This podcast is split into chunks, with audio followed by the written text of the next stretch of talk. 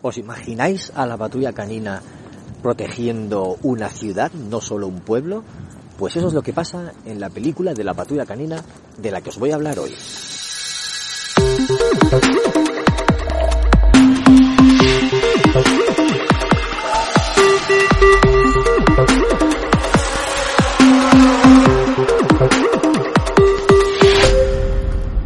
Hola, ¿qué tal? Bienvenidos y bienvenidas a Ocio 2.0, el podcast de recomendaciones sobre cine, series, videojuegos, tecnología, cómics o cualquier otra cosa que caiga en mis manos ociosas. Yo soy David Bernat, Bernie, y vengo a hablaros hoy de una película. Una película que vimos recientemente, que estrenaron hace dos semanas, dos semanas desde la fecha que estoy grabando esto.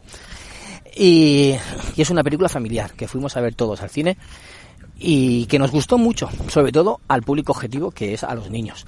Hablo de, como habréis leído en el título, de La patrulla, la patrulla canina, la película. Es una película que tiene algunos rediseños, los, los cachorros son iguales, son prácticamente iguales, con un poco más de pelito, y luego Ryder sí que le han cambiado un poquito la cara, pero y un poquito el pelo, pero por lo demás todo, todo prácticamente igual.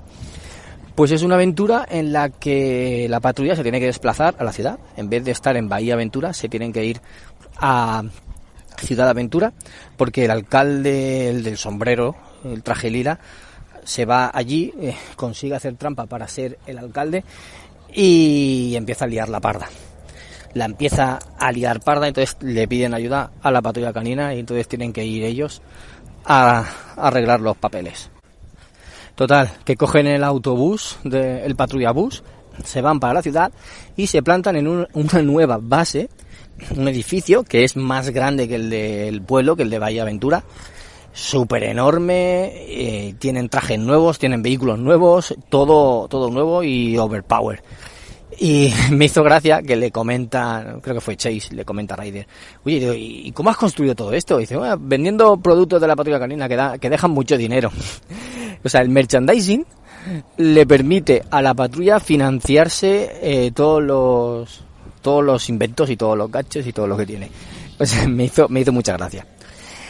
Y luego pues tienen que ir solucionando problemas que plantea el alcalde, el alcalde este y eso, ir solucionando pequeños problemas hasta que llega a uno gordo, gordo, gordo que puede destrozar toda la ciudad y consiguen salvarlo.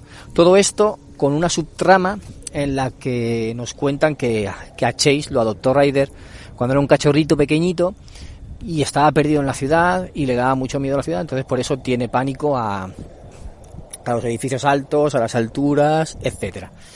Y está muy bien porque no es tan simple como un episodio de, de la serie de dibujos, simple en cuanto a argumento se refiere, que, que se plantea el problema, llegan, dan la solución y ya está, sino que tiene esta, esta subtrama, esta, esta evolución de un personaje que es Chase, luego además hay otro personaje, bueno, otro perrito, que, o una perrita que se llama Liberty, que se hace amiga de ellos y, y les ayuda.